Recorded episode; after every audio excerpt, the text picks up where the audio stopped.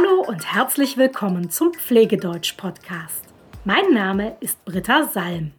Ich helfe Pflegekräften aus der ganzen Welt, Deutsch zu lernen. Und zwar das Deutsch, das sie für ihre Arbeit brauchen.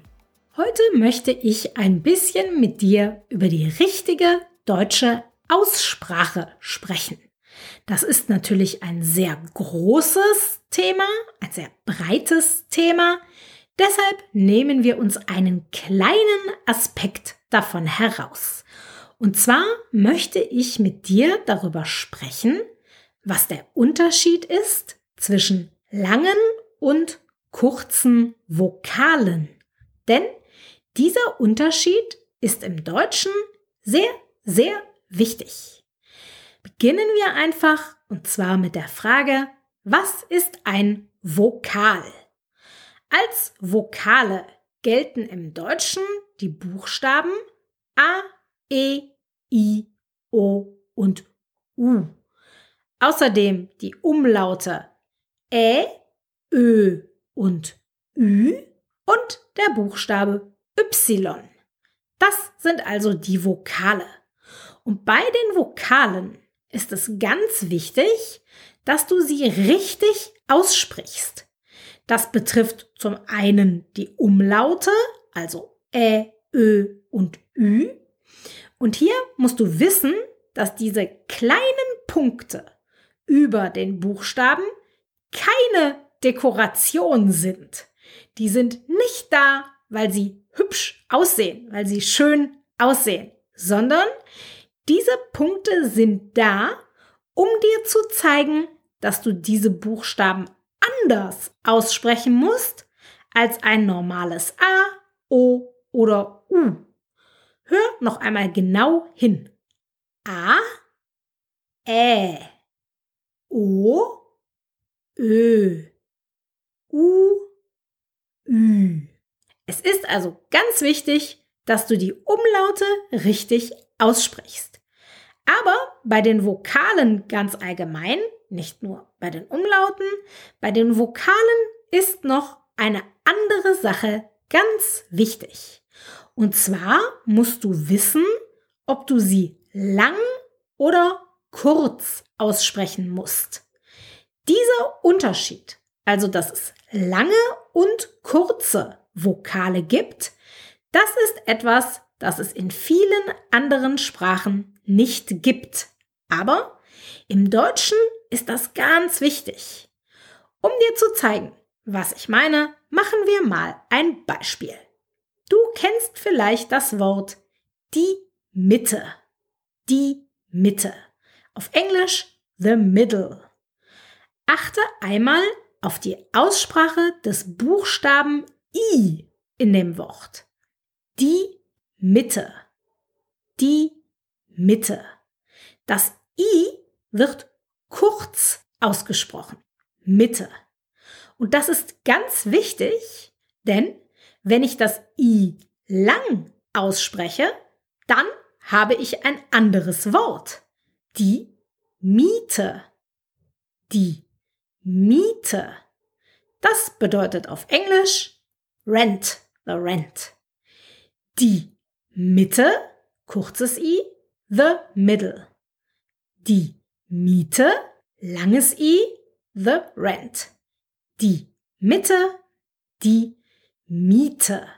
Das Einzige, was sich hier beim Sprechen verändert, ist die Länge des Vokals. In Mitte muss das i kurz gesprochen werden. In Miete muss das i lang gesprochen werden. Indem du also die Länge des Vokals veränderst, verändert sich die Bedeutung des Wortes. Und genau deshalb ist es so wichtig, die Vokale richtig auszusprechen. Die Wörter Mitte und Miete sind nämlich kein Einzelfall. Es gibt ganz viele Beispiele, wo sich die Bedeutung des Wortes verändert, wenn du den Vokal kurz oder lang aussprichst. Und genau davon möchte ich dir jetzt noch mehr zeigen, inklusive der englischen Übersetzung und eines Beispielsatzes. Bist du bereit? Los geht's. Offen und Ofen. Offen und Ofen. Offen heißt open. Ofen heißt oven oder stove. Der Ofen ist noch offen. Stadt und Staat. Stadt und Staat. Die Stadt, the city. Der Staat, the state. Berlin ist eine Stadt. Deutschland ist ein Staat. Bitten und bieten. Bitten und bieten. Bitten, to ask somebody for something. Bieten, to offer something. Darf ich dich um etwas bitten? Die Firma bietet viele verschiedene Produkte an. Spucken und spuken. Spucken und spuken. Spucken to spit. Spuken to haunt. Ich verstehe nicht, warum junge Männer oft auf die Straße spucken. In diesem Haus soll ein Geist spuken. Raten und Ratten. Raten und Ratten. Ratten, to guess. Die Ratten, the rats. Möchtest du raten, wie alt ich bin? In dem Park liefen ganz viele Mäuse und Ratten herum. Fühlen und füllen. Fühlen und füllen. Fühlen, to feel. Füllen, to fill up. Wie fühlen Sie sich heute? Kannst du bitte den Eimer mit Wasser füllen? Und noch ein letztes Beispiel. Schief und Schiff. Schief und Schiff. Schief, crooked. Das Schiff, the ship. Meine Zähne sind leider ganz schief. Die Titanic war ein sehr großes Schiff. Du kannst alle Wörter, die ich dir gerade vorgelesen habe, auch auf meiner Homepage nachlesen. Geh dafür einfach auf www.pflegedeutsch.com slash 74, weil es die Folge 74 ist. Du siehst auf alle Fälle, es ist wichtig, dass du die Vokale richtig aussprichst, weil du sonst falsche Wörter benutzt und man vielleicht nicht verstehen kann, was du sagen möchtest.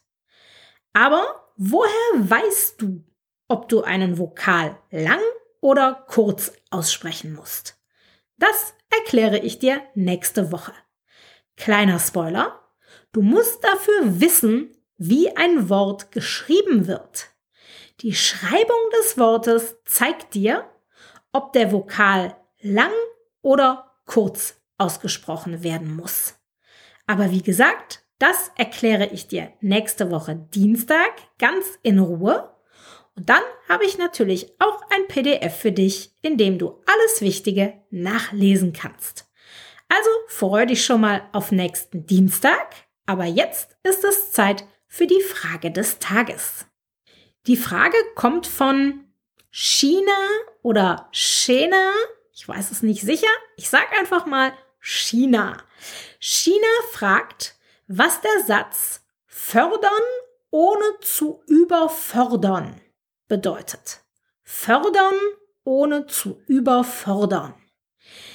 Dieser Satz fasst ein ganz wichtiges Konzept in der Pflege zusammen. Und zwar das Konzept der aktivierenden Pflege. Zur aktivierenden Pflege habe ich übrigens auch schon eine Podcast-Folge gemacht. Das war die Folge 23. Wenn du also mehr wissen willst zum Thema aktivierende Pflege, dann empfehle ich dir diese Podcast-Folge. Aber zurück zum Satz. Fördern ohne zu überfordern. Wir wollen, dass die Patienten so viel wie möglich selber machen.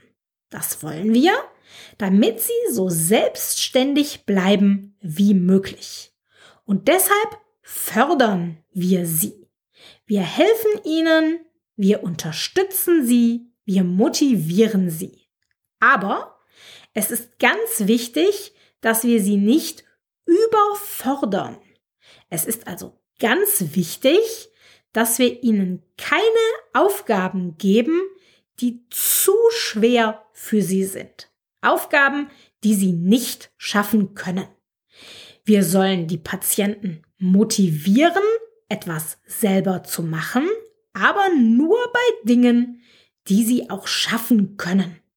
Es darf nicht zu schwer sein, denn sonst können die Patienten sich leicht verletzen und außerdem ist es demotivierend, wenn etwas zu schwer ist.